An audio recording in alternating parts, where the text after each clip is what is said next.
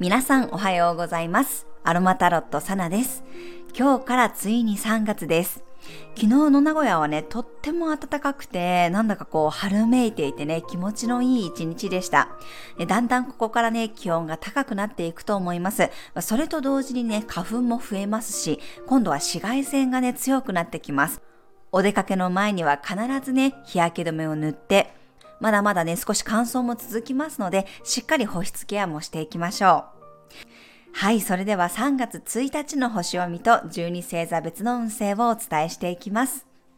月は双子座からスタートです。午前10時9分から月のボイドタイムとなり、お昼の11時42分に月はね、蟹座に移動していきます。午前中は魚座の海洋星とのスクエアがまだ残っていて、水亀座の水星、土星とはトラインですね。午前中は海洋性のエネルギーと月のボイドタイムもあるので、忘れ物や車の運転には注意しましょう。ぼーっとしやすかったり、うっかりがあるかもしれません。そして月が蟹座に入った午後からは水のエネルギーに切り替わります。月にとって蟹座はね、自分の実家のようなものです。ホームに戻った月はのびのびとエネルギーを発揮します。いつもの場所やいつものメンバー、自分が勝手を知っている安心感を求めるでしょう。心に入ってくるエネルギーであり、自分が愛情を注ぐものに意識が向かいます。ついつい世話を焼きたくなったり、愛情を確認したくなるかもしれません。誰かを思ったり心配したり、人恋しくなる傾向にあるでしょう。日中は水亀座の水星や土星のエネルギーを借りられるようにグレープフルーツやユーカリの香りを使うと落ち着いた行動が取れるでしょう。夜ね、なんだか理由もないのに悲しくなったり、寂しさを感じるときは、カモミールの香りやカモミールのハーブティーがおすすめです。心に寄り添ってね、寂しさを和らげてくれます。はい、それでは12星座別の運勢です。お羊座さん、今日は安定感や安心感が求められる日、勝手がわかる範囲で自由に動きましょう。お牛座さん、いつもより軽さと柔軟性が大事な日、臨機応変と早めのレスポンスを意識して動きましょう。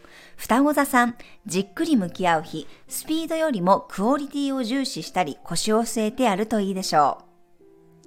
蟹座さん、心のスイッチが入る日、感情が盛り上がって一気に何かが動き出すかもしれません。